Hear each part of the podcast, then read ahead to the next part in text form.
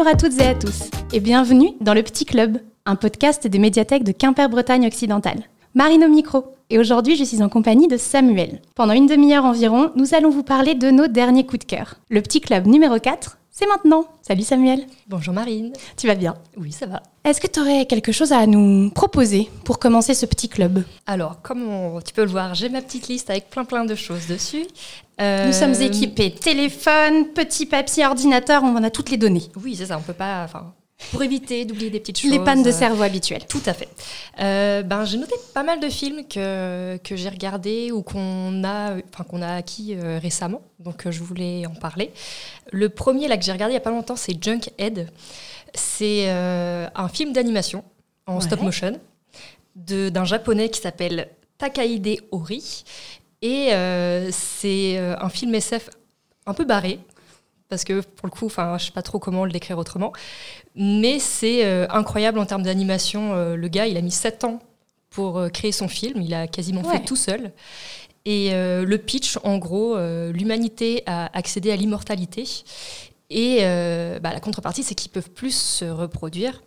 Et du coup, on envoie un humain dans les tréfonds de la Terre pour essayer de trouver une solution à ce problème-là c'est le pitch de base, ça part totalement euh, en vrille pour ce personnage-là. Mais enfin, je sais pas, c'est un ovni et j'ai trouvé ça extraordinaire. J'aime beaucoup les films d'animation et notamment en stop motion, donc c'était un incontournable à, voir, je pense.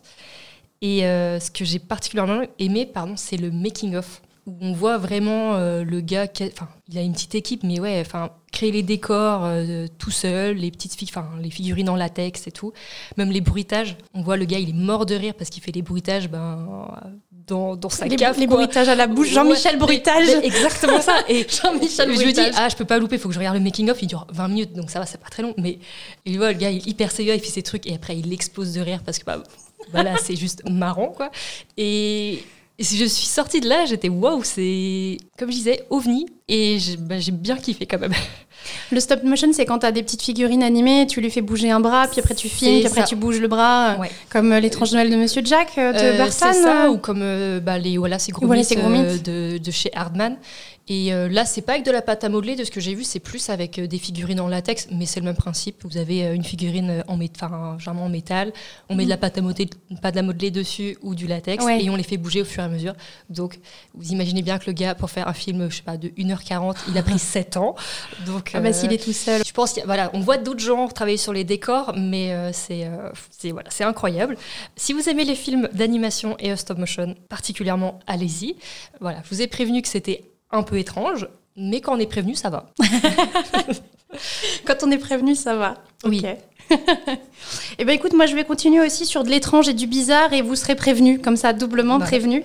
Euh, moi c'est pas un film, c'est un livre. Euh, énorme coup de cœur pour moi en ce début d'année, mais genre vraiment énorme coup de cœur. C'est coup de foudre. C'est cœur avec les doigts. Ah cœur avec les doigts, tout ce que tu veux. c'est un livre de, science-fiction. Oh on est surpris.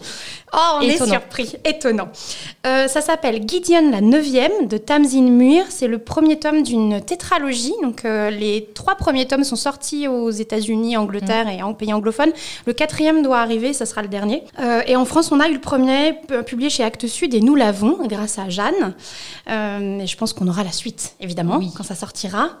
Euh, Gideon la neuvième, alors c'est du, c'est de la science fantasy. Alors, pour ceux qui ne connaîtraient pas, science fantasy, c'est bon, on a des éléments de fantasy dans un univers très science-fiction. Mm-hmm. Là, en l'occurrence, ce sont des nécromanciennes.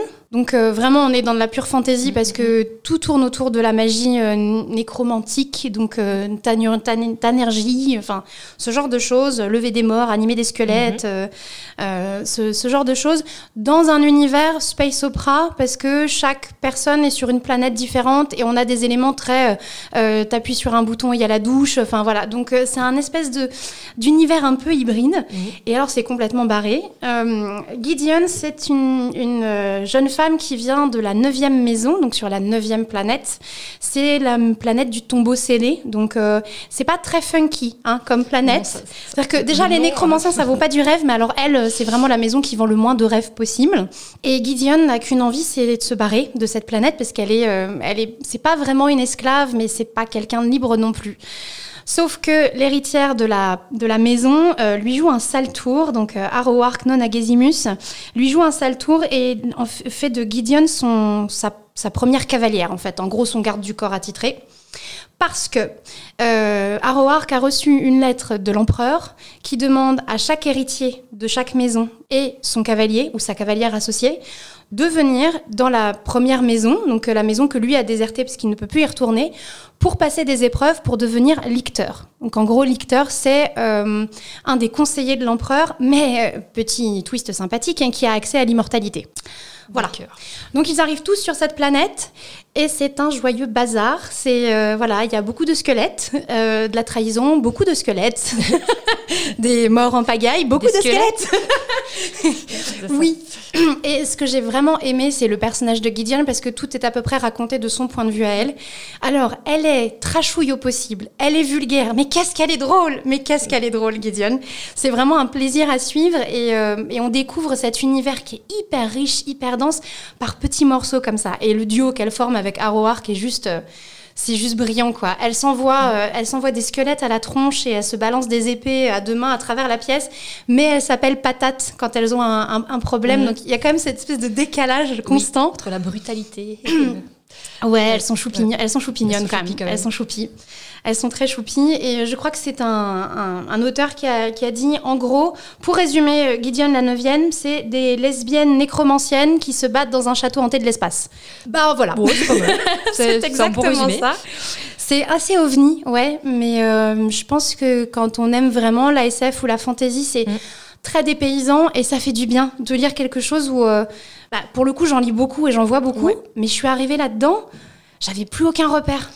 Oui, c'est bien de, de, se, de, de, voir de la nouveauté et d'être toujours surpris. Euh, ouais, complet. L'univers fonctionne pas du tout comme j'avais lu euh, avant. Les personnages sont très tranchés. Enfin, il y, a plein de sous-textes qu'il faut arriver à comprendre parce que le texte ne mm. dit pas, voilà, c'est toi qui dois te dire, ok, ça fonctionne comme ça. Enfin, et c'est euh, c'est vraiment passionnant. Et juste cette fin, mais, mais, mais j'ai été traumatisée, je veux la suite immédiatement. ah bah oui, surtout s'il n'y a que le premier qui est sorti pour l'instant en France. C'est ça. C'est ça. Le deuxième devrait arriver bientôt. Euh, ils sont actes sud et, réactifs. Ils sont dessus. Ils sont dessus. Mais c'était vraiment une, tragédie de les, abandonner. Donc voilà, un énorme coup de cœur euh, pour moi en ce début d'année. Euh, vraiment quelque chose qui m'a. Ah, j'étais bien, j'étais bien, j'étais prête à combattre d'autres squelettes, pas de problème. Tu voulais rester dans l'univers. C'est ça, l'univers doudou et magnifique, des squelettes qui bougent et des zombies. C'est Sublime. J'ai lu, enfin, je suis en train de le lire un, bouquin aussi qui est, euh, qui est classé en, enfin, en SF, mais euh, je sais pas trop. Enfin, pareil, tu peux avoir un peu un mélange des deux. Euh, c'est un livre qui s'appelle Les tambours du dieu noir, de, hmm. que je me trompe pas sur son nom, Fenderson Jelly Clark. Et je suis tombée dessus un peu par hasard quand j'étais au retour. Et je sais pas, la couverture m'a plu. La catastrophe du retour. Ouais, c'est ça. Et je me suis dit, bah tiens, il était assez court. Et en fait, ouais, il est vraiment assez court parce qu'en fait, ça comprend euh, deux histoires. Donc la première que j'ai finie, qui se passe en Louisiane euh, dans les années 1800, et en fait euh, la guerre de sécession, ça n'a pas les mêmes issues que celles qu'on connaît, et du coup la ville de la Nouvelle-Orléans est indépendante. Donc voilà, il se passe des choses de l'Uchronie quoi. Ouais, des choses différentes, et on va suivre une jeune orpheline qui fait un peu sa vie et qui est comment dire qui, euh, à l'intérieur de son corps, euh, a une entité, une, déesse africaine, et qui lui envoie des visions de temps en temps. Et là, elle voit une vision un peu catastrophique, euh, enfin voilà, quelque chose d'horrible qui va arriver à sa ville chérie. Et du coup, on suit cette jeune fille et une capitaine d'un dirigeable pour essayer de démêler qu'est-ce qui va se passer et arrêter en gros la catastrophe à venir. Et ce que j'ai vraiment bien aimé, bah voilà, c'est un univers un peu dépaysant. On retrouve un peu le bayou, ces choses comme ça qu'on connaît de la Nouvelle-Orléans et de la Louisiane. C'est toujours bien de lire des trucs sur la Louisiane Ouais, moi je trouvais ça euh, bien, bien vraiment de, retourner là-dedans. Moi ce que j'ai bien aimé aussi, c'est que la capitaine du dirigeable, en fait il y a vraiment un travail sur la langue. En fait, on peut avoir euh, à l'oreille une idée de quelqu'un qui parle créole, mhm. et en fait c'est écrit de cette manière-là. Donc en fait, dans sa tête, on a vraiment la, musicalité de la langue en fait et du travail sur la langue.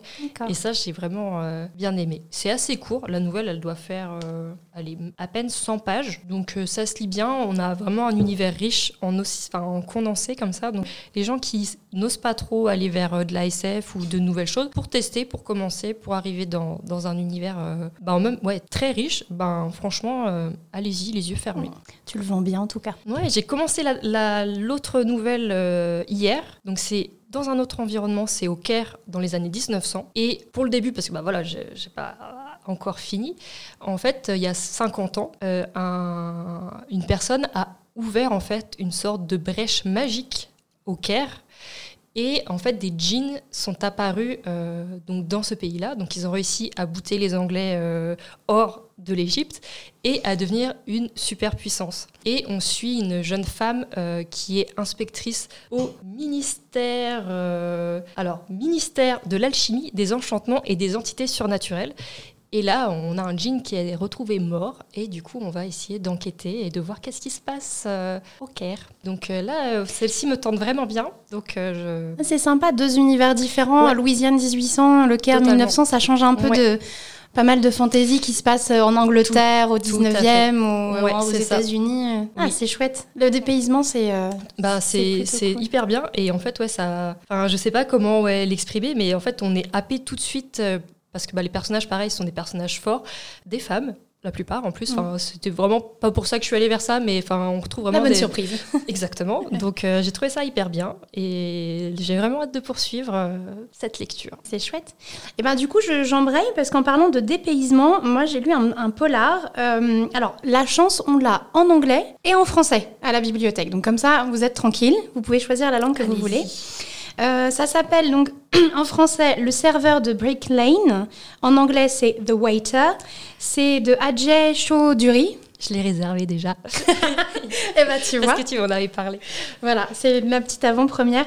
Et euh, bah, ce que j'aime, c'est que ça se passe dans la communauté euh, euh, indienne de Londres. Donc, moi, j'aime bien. L'Inde, c'est un pays qui me fascine assez. Je regarde pas mal de documentaires sur l'Inde, les mouvements en Inde. Et là, c'est assez sympathique de retrouver justement cette diaspora indienne en Angleterre. Et en plus, le héros est pas issu de cette diaspora, puisque le héros est un ancien policier de, Calcutta qui a eu une enquête un peu épineuse, alors une enquête VIP, donc avec un meurtre un peu, euh, voilà, pas, pas monsieur, euh, euh, pas le tout venant, quoi. Sauf que ça s'est pas tout à fait passé comme prévu. ça, on le devine très vite, puisqu'il a été viré de la police de Calcutta et que là, il s'est mis au vert en Angleterre, dans, chez des amis euh, de la famille, de sa famille, et il est, euh, qui ont un restaurant en fait à mhm. Brick Lane, et du coup il sert de serveur. Donc euh, voilà, le serveur de Brick Lane, il sert de serveur le temps de mm, pas de réfléchir, de se remettre sur pied, puis de partir de l'Inde parce que ça devait être un contexte assez tendu. Et il se trouve qu'au début du roman, il assiste à une, une soirée, on lui demande de travailler pour une soirée, et il y a un meurtre à cette soirée, et la famille va lui demander d'enquêter, comme c'est un ancien policier, mhm. d'enquêter pour trouver le mystère. Et on va vite comprendre que son passé et son présent sont quand même assez connectés. Et ce que j'aime bien, c'est qu'on a des chapitres donc, qui se passent à Calcutta quelques mois auparavant pendant l'enquête. Donc on est avec lui dans l'enquête. Puis on a aussi sa personnalité à ce moment-là, le fait qu'il soit super content, c'est une enquête importante, il va devenir quelqu'un dans la police. Et puis bah, le résultat, plusieurs mois après, où euh, on n'est pas du tout à fait dans, le même, dans la même ambiance. Donc euh, c'est vraiment intéressant. Et comme l'auteur lui-même est né en Inde et a grandi euh, en, en, Angleterre, alors je crois qu'il est arrivé, il avait 10 ans déjà, mhm. donc pas tout bébé quand même. Euh, le, récit est vraiment bah, très prenant dans cette, dans cette diaspora. On a les codes culturels à cheval. Euh, le personnage fait un, le personnage qui s'appelle Camille fait équipe avec Anjoli en fait, la fille de ses, de ses employeurs, mais qui sont aussi des amis de la famille. Ils ont le même âge, quasiment une trentaine d'années, et elle, elle est née en Angleterre et donc elle est assez tiraillée entre les traditions familiales, ce que ses parents attendent d'elle, et le fait qu'elle soit euh, bah, une jeune femme en Angleterre, en fait une anglaise. Donc du coup, c'est assez intéressant. Et lui a un point de vue plus euh, bah, indien, pour le coup, puisqu'il est de Calcutta. Donc euh, on, a, on a ce mélange, je trouve ça assez intéressant. Et puis bah, on a pas mal de passages à Calcutta même. Donc sur l'Inde contemporaine. Et ça aussi, c'est sympa parce que c'est pas un univers dans lequel on va souvent, sauf si on va lire des livres qui se passent en Inde et qui, souvent, enfin, voilà, qui ont souvent une thématique euh, bien axée. Là, on est quand même dans du roman policier. Quoi. Bah, c'est ça qui est chouette.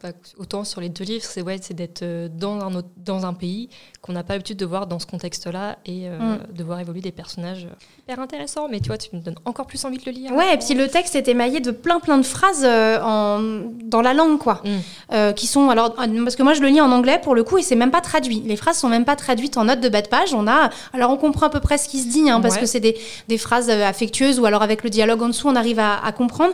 Mais je trouve ça vraiment sympa que du coup il n'y ait pas de traduction parce qu'on est dedans des personnages multiculturels qui vont passer d'une langue à une autre et on est vraiment pour le coup vraiment dedans quoi. Et puis bah ça parle de nourriture et des épices et des machins et donc ça donne très très faim comme à chaque fois qu'on lit un livre qui se passe en Asie.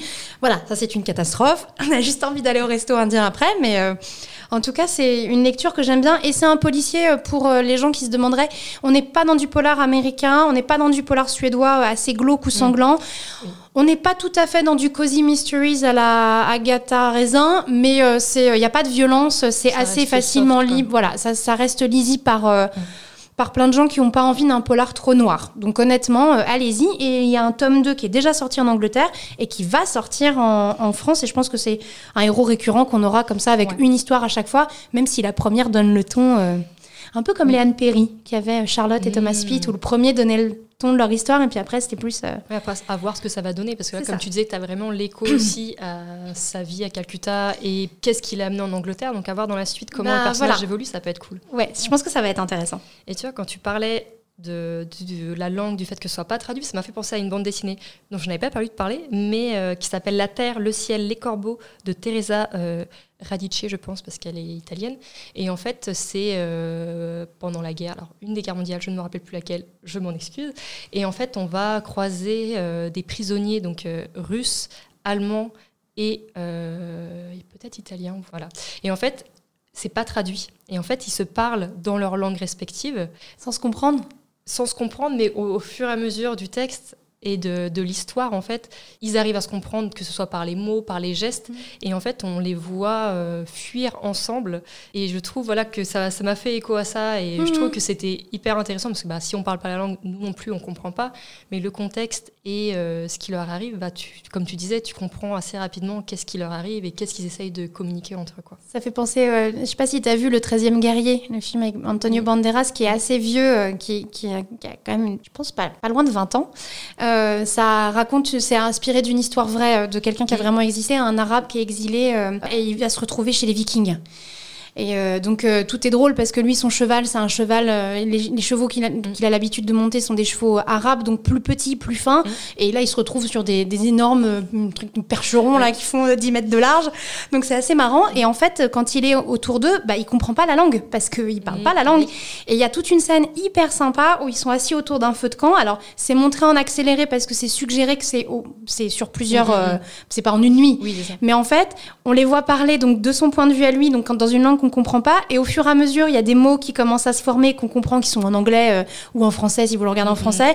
Et puis à la fin, il arrive à comprendre. Parce qu'en fait, à force d'être avec eux, il a compris la langue. Et je trouve ce procédé hyper intéressant. Mhm, mhm. euh, J'ai bien aimé dans le film, comme c'est montré, euh, ce, ce, type voilà, qui vient, je sais pas s'il vient, je crois qu'il vient de Bagdad, mais j'ai un doute, qui vient de Bagdad, donc il parle arabe et qui arrive et qui écoute les vikings. Et, et puis d'un seul coup, ok, il comprend les vikings parce que ça fait des mois qu'il est avec eux et bah, il commence à les comprendre. Et, et là, c'est sur une scène seulement.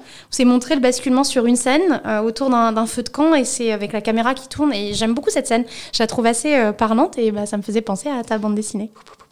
Ah ça rebondit, ça fuse, dites donc. C'est fou. Est-ce que je recommence? Oui, allez, on repart sur un autre film ouais. qui s'appelle Flea, euh, qu'on a sur la médiathèque numérique pour l'instant. Mais euh, je mhm. pense que la, enfin, Carole, notre collègue, va, va l'acheter aussi en DVD. Et c'est un film documentaire en animation. Oui, j'aime les films d'animation. Oui, ça je va. Le, je le redis. Et c'est un film de Jonas Power Rasmussen. Et euh, ça va raconter bon, l'histoire vraie, du coup, d'un universitaire d'origine afghane qui a dû fuir son pays. Et, euh, et on va suivre, du coup, là, je crois qu'il est dans les pays nordiques, Suède, je dirais. Et en fait, on va. Des, comment dérouler le fil de, bah, de son histoire, de sa fuite, de son arrivée aussi dans le pays, de comment, comment ça se passe, etc. Et en fait, lui, il l'a il fait face cachée. En gros, c'est fait en animation pour pas révéler qui il est. Et aussi parce qu'en fait, il, a dû mentir, arriver en Suède, avoir la nationalité et pouvoir rester là-bas. Donc, euh, et je trouve que l'animation est hyper bien choisie sur ce, pour ce sujet-là. Parce que par exemple, quand il est en, en bateau pour, euh, pour faire la traversée, enfin, la manière dont c'est euh, retranscrit, en fait, c'est un peu vaporeux. Les, les personnes, c'est sur du noir et blanc à ce moment-là, c'est très vaporeux. Et en fait, on ressent l'oppression en fait, à ce moment-là, mmh. où on entend beaucoup de respiration. Enfin, c'est hyper bien mené. Et en prise de vue réelle, on pourrait. Enfin, ça pourrait être plus choquant ou euh, peut-être hmm. plus difficile à regarder. Là, en animation, on ressent quand même l'émotion très très fort, mais euh, ça rend la chose peut-être plus accessible aussi et euh, ça, n'empêche pas, voilà, comme je disais, de ressentir parfaitement, enfin, voilà, d'être très empathique par rapport à ce qui se passe. Et cette personne-là aussi, voilà, qui vient donc d'Afghanistan, se rend compte aussi au fur et à mesure qu'il est homosexuel. Donc en fait, il y a la fuite et la découverte et l'acceptation de soi. Donc en fait, c'est plein de choses entremêlées. Mm, enfin voilà, mais un film que j'ai trouvé euh, extraordinaire. Un documentaire du coup, tu ouais, c'est un euh, c'est ça arrive, mais c'est peu fréquent. Mais ouais, c'est un film documentaire euh, en animation. En fait, on, au tout début, on suit bah, le, jeune homme, je ne vais plus me rappeler son prénom, mais en fait qui qui échange avec un ami sur ce qui lui est arrivé. Donc en fait, il se pose un peu comme bah, chez le psy, on se pose, on échange, et du coup, on repart dans le passé, voir euh, qu'est-ce que, qu'est-ce que lui se rappelle, qu'est-ce qu'il veut évoquer aussi. Parce que comme c'est sur la base d'un échange, bah, il ne dit pas tout au départ. Et il met du temps aussi à, se, à, révéler qu'il a, qu'il a menti, à révéler euh, l'homosexualité, etc. Donc c'est, euh, c'est très progressif et euh, c'est, ouais, c'est lui, voilà aussi, qu'est-ce que j'ai envie de me remémorer aussi sur mon histoire, sachant que là, je suis installée, je suis universitaire, etc. Enfin, ma vie, elle est, elle est rodée, enfin voilà, tout va bien, mais en fait, non. il, re, il réfléchit à ce qui lui est arrivé, pas forcément. Ça donne envie en tout cas. Oui, allez-y. Vous la voyez pas, mais elle a un énorme sourire, c'est des cœurs dans les yeux, des paillettes. Bah, j'ai trouvé ça hyper intéressant, puis c'est une autre manière d'aborder la chose aussi, parce que mm. ben, parfois ça, on peut trouver peut-être le sujet lourd et du coup on n'y va pas parce qu'on veut se préserver, etc. Et je trouve que là, enfin voilà, ça donne une, autre chose, et puis c'est le récit de quelqu'un aussi, voilà. Euh. Et l'animation, c'est un bon dérivatif, euh, ça peut, ça atténue un peu la violence. ça peut atténuer la violence. Et ben, après les gens disent parfois c'est des films pour enfants, mais la preuve que non, en fait, ça peut être hmm. euh, voilà, des films pour adultes et pour ah. euh, échanger. Bah, Regarde, dans, dans, Kill Bill, euh, dans le premier Kill Bill, il y a hmm. tout un passage en, dessin animé sur l'enfance de, d'une, des, d'une des, des, assassins. Et en hmm. fait, heureusement que c'est fait en dessin animé parce que c'est déjà hyper, hyper dur à regarder en dessin animé. Alors, avec des, une vraie petite fille, ça serait, ça serait assez. donc, non, les dessins animés. Puis, on a Persepolis qui est un dessin animé pour adultes. Et, voilà, c'est. Ce n'est pas que pour les enfants. Non, c'est pas que pour les enfants. Euh, bah écoute, moi aussi j'ai vu un documentaire. Alors malheureusement, on ne l'a pas encore et euh, il n'est pas accessible sur la médiathèque numérique parce qu'il est sur une plateforme euh, que nous n'avons pas. Ça s'appelle Web of Death. C'est un documentaire sur ces. Alors, moi, j'aime bien les true crime, les, les crimes réels. J'aime bien ce genre de trucs. C'est et là, c'est sur des comment Ces enquêteurs du net. C'est des groupes de gens qui se réunissent sur des forums ou en petites communautés et qui enquêtent sur euh, des, des, crimes qui se sont commis, qui ne qui sont pas enfin, résolus par la police ou alors des mhm. vieux crimes. Et, et, voilà. donc il y a plusieurs épisodes, je crois 6 ou 8 épisodes d'entre une, une, 45 minutes et une heure. Ça dépend du, du sujet, sur différents crimes et euh, qui ont été résolus par ces espèces de petits groupes. Euh, donc c'est assez touchant parce qu'on mhm. les voit, ils parlent de, leur, de ce qu'ils font, c'est une vraie passion. Ils sont souvent très bien intentionnés, ils veulent vraiment aider la victime, retrouver quelqu'un. Ou J'ai beaucoup aimé l'épisode numéro 2 sur une inconnue euh, qui a été assassinée en 1954 à Boulder, dans le Colorado. On n'a jamais su qui c'était. Elle est enterrée sous le nom de Jane Doe. Et en fait, euh, euh, il y a une association assez rigolote là-bas où une fois par an, les gens se déguisent et en fait font revivre comme s'ils étaient les gens enterrés et racontent leur histoire. Donc c'est aussi l'histoire du lieu. Donc ils prennent des gens morts au 19e et qui ont fait des choses dans la ville assez intéressantes. Et il y en a une de cette association qui s'est vraiment passionné pour, euh, pour cet inconnu et qui a eu envie de retrouver son identité. À la base, pas forcément pour trouver le, coupable, parce mhm. que morte en 1954, voilà, mais au moins mettre un nom sur une tombe et dire à la famille, bah, la personne que vous pensiez euh, disparue depuis 1954, en fait, elle est là, elle est enterrée. Et, euh, et c'était assez touchant, parce que vraiment une communauté qui essaye de trouver qui est cette jeune femme, une jeune femme de 20 ans, enterrée là depuis 1954, pas retrouvée, et voilà, c'est très touchant. Le seul bémol que je mettrais à ce documentaire, c'est qu'en fait, ça montre tout ça sous un côté quand même assez pipoulove. Les gens, ils sont tout mignons, ils font des enquêtes, ils résolvent des crimes, c'est super, c'est génial. Sauf qu'en fait, quand on s'intéresse un peu à, ce genre de groupe, euh, et pour avoir vu d'autres documentaires de true crime où des gens se sont pris de passion mhm. pour une enquête, etc., et eh ben parfois ça dérape assez violemment. Et, euh, et là, le, le documentaire, je trouve, euh, c'est très positif, quoi. C'est, ils ont, ils ont, ils ont réussi grâce à mm. leur volonté, leur soutien et machin. Ce qui est très chouette en vrai, parce que oui, ils ont réussi à résoudre des crimes et, c'est très cool. Mais je me souviens de deux, de deux enquêtes particulières où quand même, à chaque fois, les deux groupes distincts se sont focalisés sur une personne en disant euh, c'est lui parce qu'il y a telle et telle preuve. Parfois assez tiré par les cheveux, faut quand même l'admettre, parce que malgré tout, ce sont des amateurs qui viennent de plein de milieux différents et que bah, enquêter sur un crime, c'est quand même un métier, malgré tout. Euh, il y a des techniques, il y a des, choses, euh, et, et, puis euh, bah, qui se sont acharnés sur deux personnes et qui n'étaient pas les coupables. Et dans un cas, bah, une personne est quand même s'est suicidée et en est morte. Et dans l'autre cas, elle a fait une tentative et en fait, elle a arrêté la musique. C'était quelqu'un qui était musicien ah et qui a arrêté la musique parce qu'il s'est fait harceler, alors qu'en fait, c'est pas du tout lui le, le coupable. Et du coup, c'est vraiment le seul petit bémol que je mettrais à ce documentaire, c'est que bah, là, ils ont choisi des histoires euh, qui se finissent bien et où il n'y a pas eu de, de, drame, et ça montre pas non plus le côté où parfois. Euh, oui, ça peut partir euh, voilà, follement en vrille. Parce, que, parce que dans un, dans un des trucs, ils pensent avoir retrouvé, et en fait, c'est pas ça, mais il n'y a, pas de, y a, y a pas de conséquences. Parce mm. que le crime est tellement ancien que du coup, bon, bah, il n'y a, pas de, y a pas de conséquences. Je me dis dans le cas où c'est quand même plus récent et on, on attaque quelqu'un, et puis bah, après c'est du cyberharcèlement, donc euh, ça. ça. pose pas mal de questions. Donc c'est vraiment le petit bémol que je mettrais à ce documentaire, c'est que ça montre que le côté sympathique et, et réconfortant de la chose en fait, des inconnus qui, qui résolvent des crimes.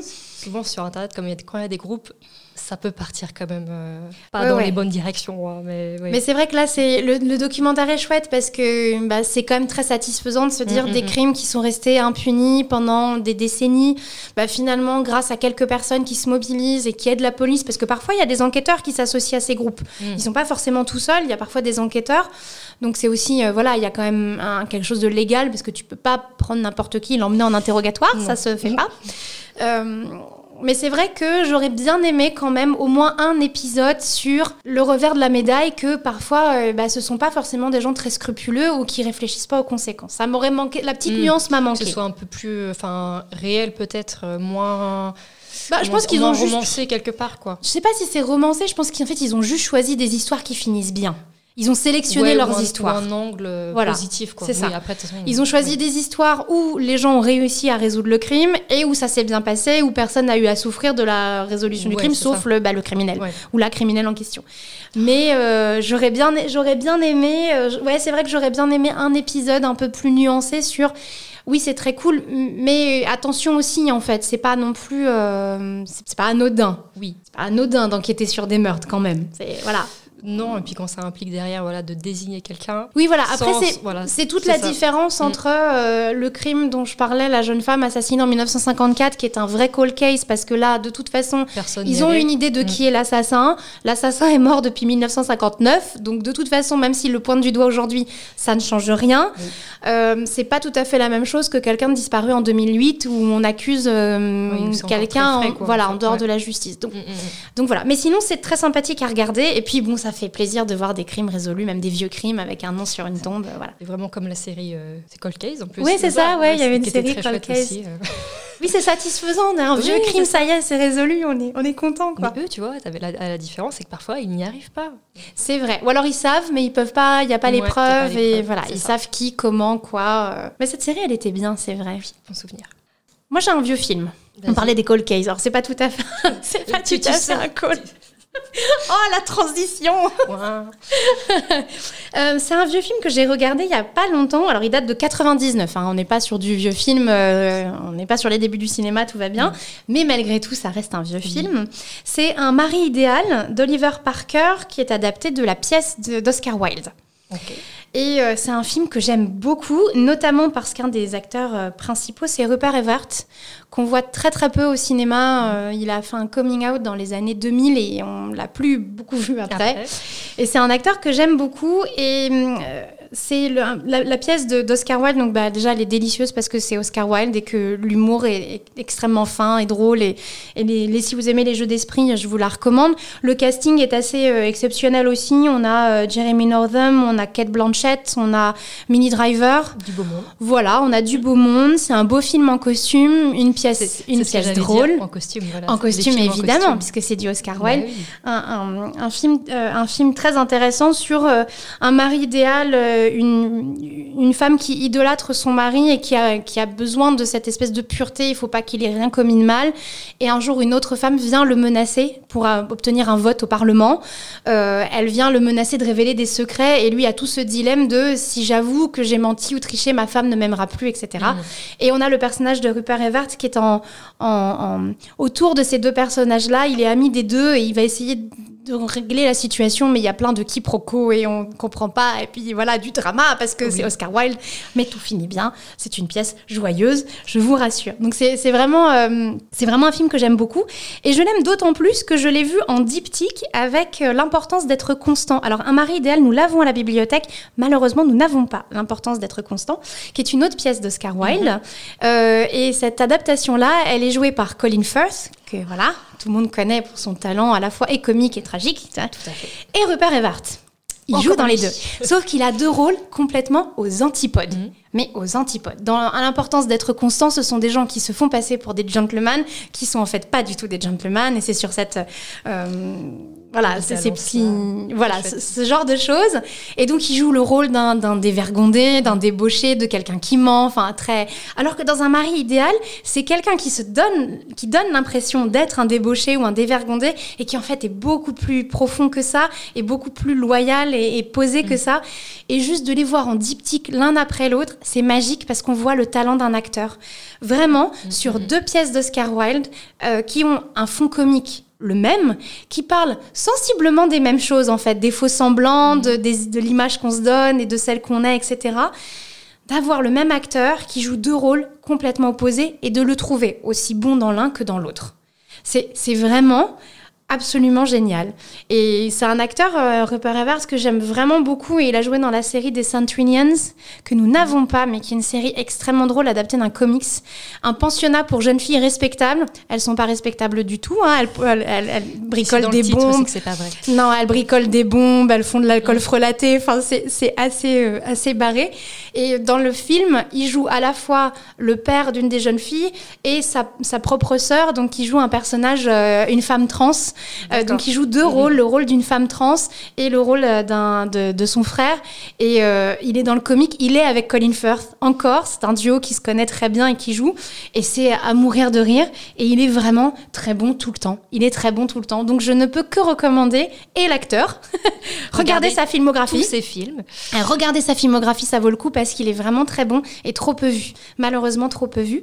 Et, et en même temps, bah, un mari idéal que nous avons. Je vous encourage à l'emprunter. C'est vraiment, euh, voilà, si vous aimez ce côté 19e, l'humour à la Oscar Wilde, assez fin, avec de l'esprit, et eh ben c'est pour vous. Voilà. Je connaissais pas du tout. C'est pas bien parce que tu rajoutes ma liste de choses à regarder. De toute façon, faut pas qu'on parle toi et moi parce qu'on on, agrémente nos listes mutuellement. C'est une catastrophe. C'est mal. Allez, j'enchaîne sur mon autre film. Vas-y. Ça s'appelle Trois nuits par semaine. Euh, c'est un film qui est sorti en fin d'année dernière de Florent Gouelou. Et pour l'instant, on l'a sur la médiathèque numérique aussi. Et en fait, on suit euh, un jeune photographe qui est en couple avec une, une infirmière. Et, ou enfin, elle travaille, euh, comment dire? Aide-soignante euh, En fait, on la retrouve sur, sur des, des tentes qu'on peut trouver de dépistage ou ce genre de choses. Ah Je ne sais plus exactement enfin, quel est son métier, mais voilà, en tout cas, elle va faire des permanences hmm. sur ces lieux-là. À Paris. Et en fait, euh, sur ces permanences-là, on a euh, des drag queens qui viennent en fait pour faire de la prévention aussi et euh, égayer un petit peu le moment parce que c'est pas forcément le moment les plus drôles quand on doit aller se faire dépisser.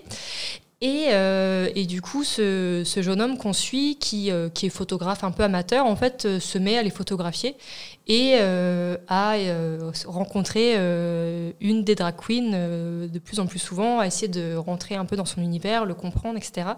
Et en fait, au fur et à mesure, il se rend compte qu'il tombe amoureux euh, de la drag queen au départ, et ensuite de l'homme qui se cache derrière.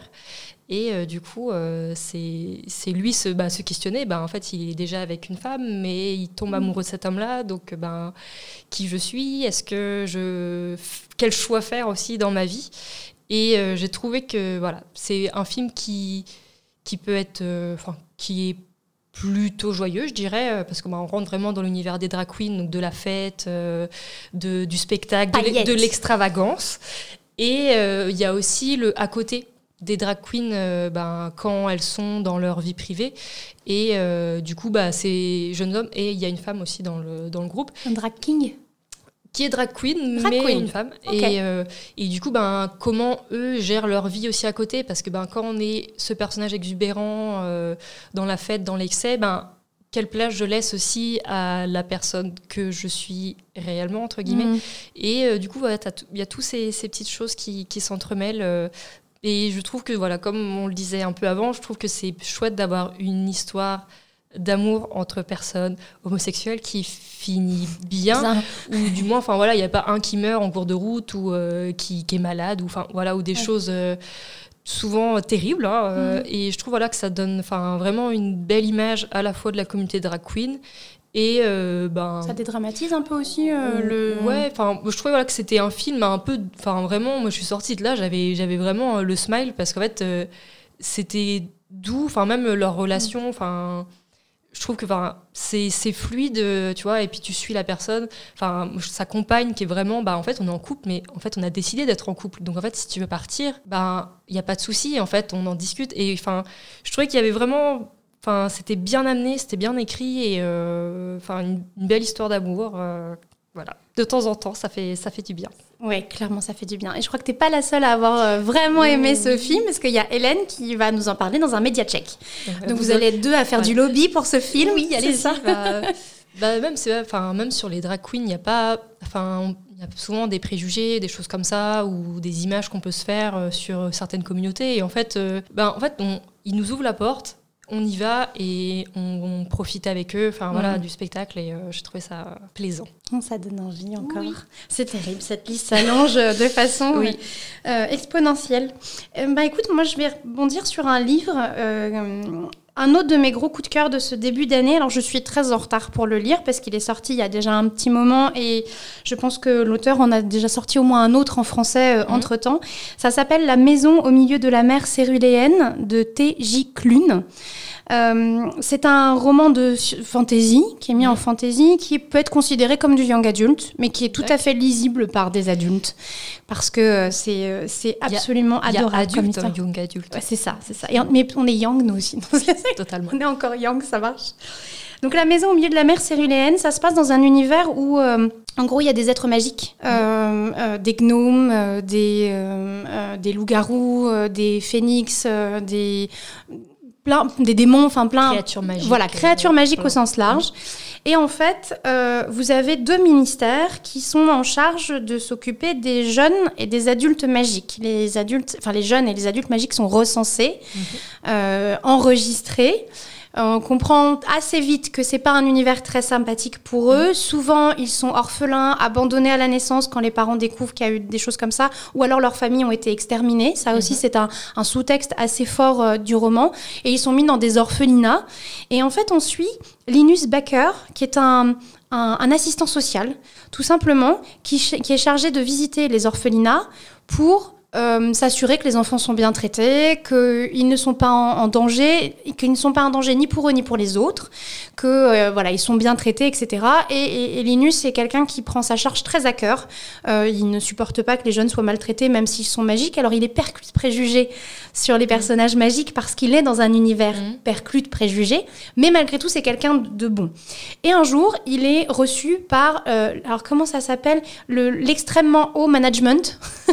ça fait ça fait peur. Hein. Mm, il va au cinquième étage et on peut y aller que si on a rendez-vous. Ils sont trois à la tête du conseil. Enfin, c'est très voilà parce que lui travaille pour le ministère qui est en charge des jeunes. Et donc il est reçu par euh, par ces trois personnages et on lui confie une mission un peu particulière d'aller voir l'orphelinat de Marsaya qui est sur une petite île euh, et d'aller faire des rapports. Il y va quatre semaines. Il doit y aller quatre semaines. il doit faire des rapports pour ces jeunes et ils sont classés catégorie 4, c'est-à-dire extrêmement secrets, extrêmement dangereux. Mm. Voilà. Et donc Linus, qui est un personnage assez triste, assez voilà, il y a son travail, son chat. Et c'est tout. C'est un personnage assez, euh, voilà, le, bon petit employé de bureau, euh, mais qui a sa routine et qui est pas très aventureux, qui a peur de plein de choses il se prend une suée quand on lui dit qu'on va l'envoyer quatre semaines dans un orphelinat comme ça. Et puis quand il ouvre les dossiers et qu'il voit les enfants qui sont dedans, il se dit mon Dieu, je vais jamais revenir vivant. Et il arrive sur place et effectivement, ça va pas se passer tout à fait comme prévu parce que bah il va découvrir euh, autre chose que des classifications dans un dossier. Et on va être honnête, il va découvrir aussi le, le gérant de l'orphelinat, Arthur Parnassus, et il se peut que le cœur de Linus passe un petit peu trop vite pour son mm. bien quand il voit Arthur Parnassus. Donc voilà, c'est l'histoire de comment il doit faire ses rapports et ce qu'il va découvrir sur lui et sur les autres. Et c'était absolument adorable. Et je regrette juste qu'il n'y ait pas un autre euh, roman dans le même univers. Pas forcément avec les mêmes mm. personnages, mais au moins dans le même univers parce que l'univers avait l'air quand même très intéressant, puisqu'on parle aussi de la confrontation entre des préjugés, entre les gens qui sont différents et les autres. En vrai, on pourrait transposer l'orphelinat de Marsaya en un hôpital, un orphelinat psychiatrique mm, mm, ou mm, quelque chose comme ça. Ça marcherait tout pareil. Parce qu'il y a cette même euh, défiance et ces mêmes euh, problèmes. Et au milieu de ça, on rigole beaucoup parce que Linus, voilà, un personnage qui aime son bureau, ses pantoufles, son pyjama avec son nom brodé, on le sort de son contexte, on le met dans un endroit où il fait chaud, où il va devoir marcher. et il est perdu, le pauvre. Et c'est dur.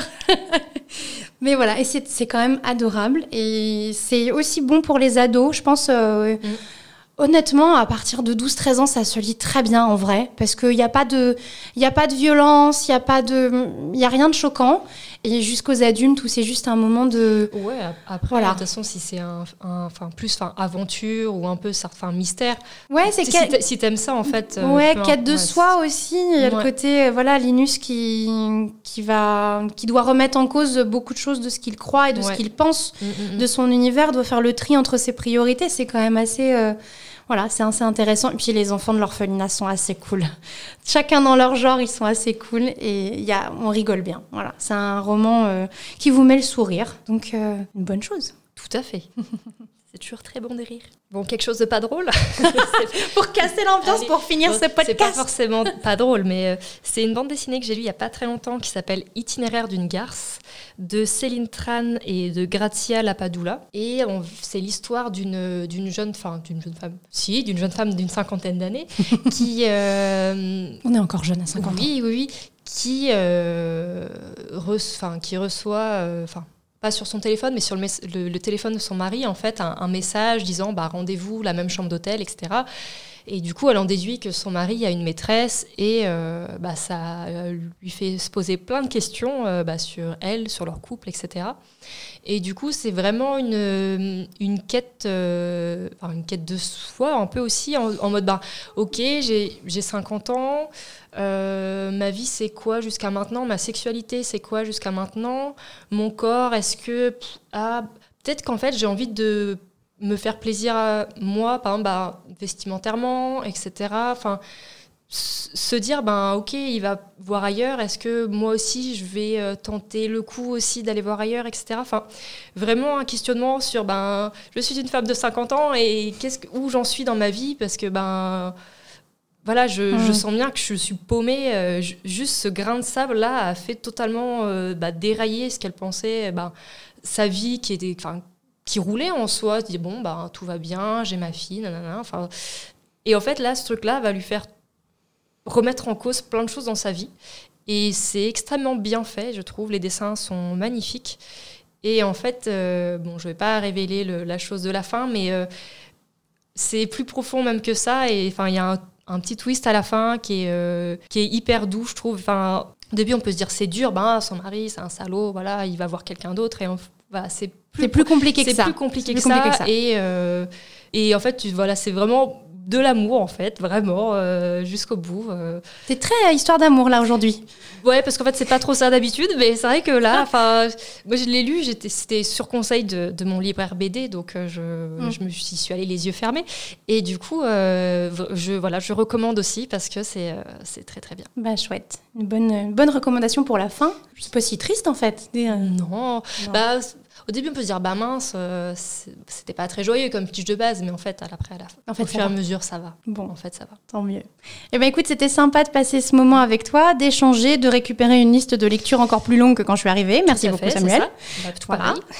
J'espère que vous aussi, vous avez pu prendre euh, quelques conseils, qu'il y a des choses qui vous intéressent. N'hésitez pas à nous le dire si vous passez à la bibliothèque ou euh, sur nos réseaux sociaux. Et puis, à la prochaine. À Salut. La prochaine. Salut.